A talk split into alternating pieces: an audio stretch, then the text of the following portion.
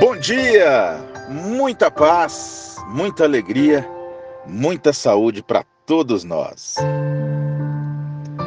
Você já ouviu alguém dizer que ninguém explica Deus? É verdade. Ninguém pode explicar os planos de Deus. O agir de Deus, o trabalhar, o silêncio de Deus, seus milagres, as curas, as promessas, ninguém consegue explicar. Já está em nosso meio algo que chegou e parece ter colocado algumas coisas nos seus devidos lugares. Bem de repente, os pais parecem estar mais junto com a família. As pessoas passaram a ter mais tempo, tanto tempo que não estão nem sabendo o que fazer com, com seus tempos. Olha, o trabalho já não é mais prioridade. As viagens, as brincadeiras com os amigos. E num instante parece que todos estamos no mesmo barco. Parques estão parados. Estádios de futebol, quem diria, nem funcionam mais. Casas de shows, cinemas, escolas, as faculdades, tudo parado. E a recomendação é para que ninguém saia de casa. E o mesmo está servindo para ricos e pobres. E foram necessários pouquíssimos dias para o mundo estabelecer uma, entre aspas, igualdade social. O medo parece ter invadido o mundo por uma doença invisível. E é até vergonhoso dizer que existem igrejas que se fecharam também. Deus, quando visitou Salomão em sonho, trouxe a confirmação de haver aceitado seus sacrifícios e suas orações.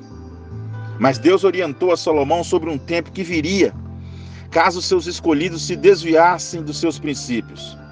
E até o momento da inauguração do templo, o povo estava fiel.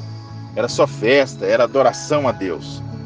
Porém, o Senhor é onisciente, conhecendo o passado, o futuro e o presente e apresenta a Salomão um quadro muito triste, que era de a terra ser ferida por consequência dos seus pecados. E existe uma regra da física que serve para todas as realidades, mesmo as espirituais. Toda causa tem uma consequência. Tudo o que fazemos terá um resultado bom ou ruim.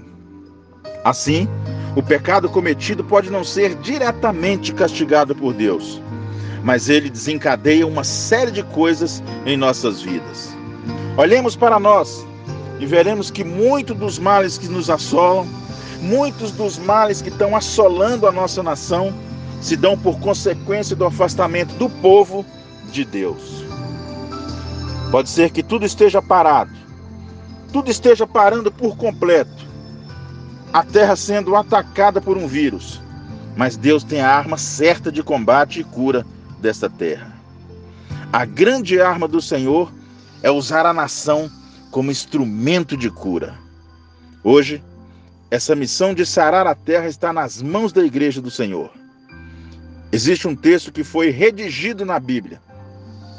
E isso deveria estar bem claro para o cronista.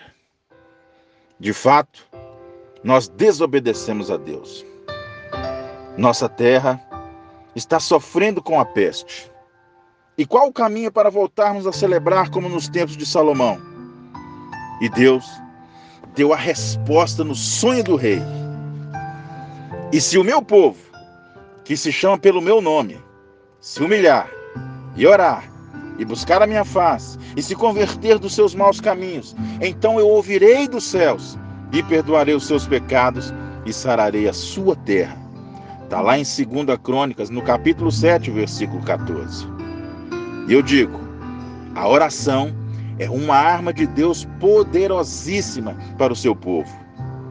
Quantas batalhas Israel venceu pela oração sem necessitar sequer de descer ao campo de batalha? Bom dia uma ótima sexta-feira para você. Um final de semana na presença de Deus, porque só Ele para nos livrar de todas as tempestades que vêm. Forte abraço e até a próxima.